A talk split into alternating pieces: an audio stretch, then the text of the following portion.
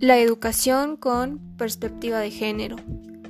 Hola, mi nombre es Esmeralda Damián, estudiante de Pedagogía, integrante del Instituto de Educación Digital del Estado de Puebla.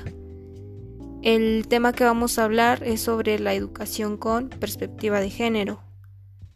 La escuela como agente de socialización tiene el encargo de transmitir saberes, formar valores y establecer normas de comportamiento, proyectándose hacia modelos no sexistas y más democráticos, de manera que las presentes generaciones eh, estén capacitadas para enfrentar los retos de esta compleja sociedad con expectativas de equidad.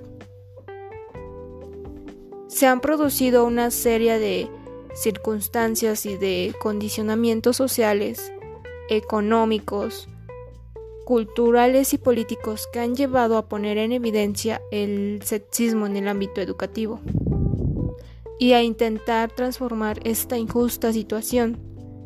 Entre otras circunstancias hay que destacar sobre todo la nueva concepción de la educación como un sistema democrático, igualitario y obligatorio.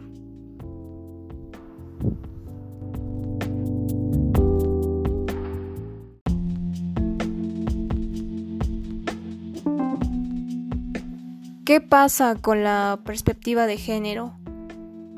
Es en las comunidades donde es más difícil implementar una educación con perspectiva de género, ya que es ahí donde más se cataloga las diferencias entre hombres y mujeres.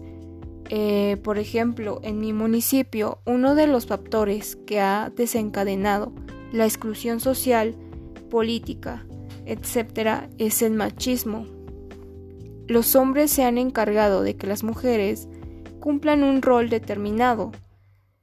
Por ejemplo, ser sumisa, hacer los quehaceres del hogar, cuidar a los hijos. Esto se volvió una de las formas de vida. Actualmente, poco a poco se ha implementado estas nuevas perspectivas de género, pero la lucha por la que la mujer eh, obtenga un lugar igualitario al hombre sigue en constante movimiento. Sin embargo, eh, también han, han, existido retrocesos, se han generado marchas y creado grupos con, con términos que hace algunos años no eran conocidos, por ejemplo, el término o la palabra feminazi. Es importante definir la palabra género y diferenciarla de, de la otra palabra que es sexo.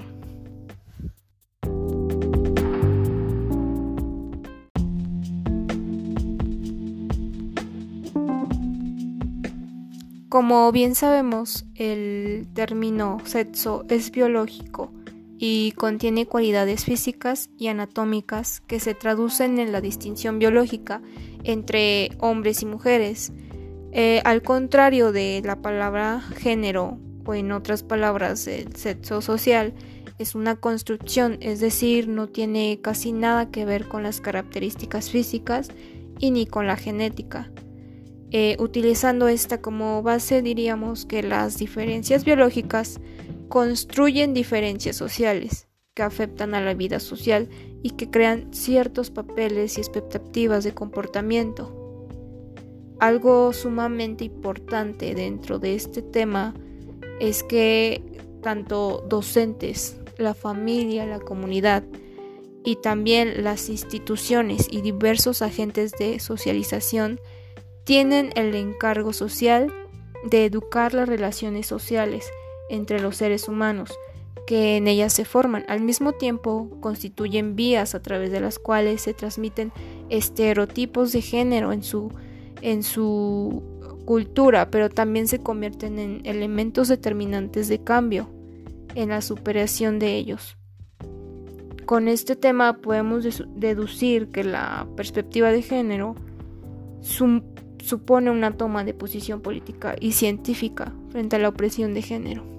Esta lucha constante de, ser hombre o mujer eh, qué ha pasado con la educación en México, que a veces las nuevas generaciones no toman en serio, no respetan lo que es el género, no respetan lo que es este estos términos, sino que se van creando más eh, generaciones más aisladas de lo que es el respeto hacia, la, hacia el hombre y hacia la mujer. Entonces, como docentes debemos de estar preparados para poder em, educar bien las futuras generaciones.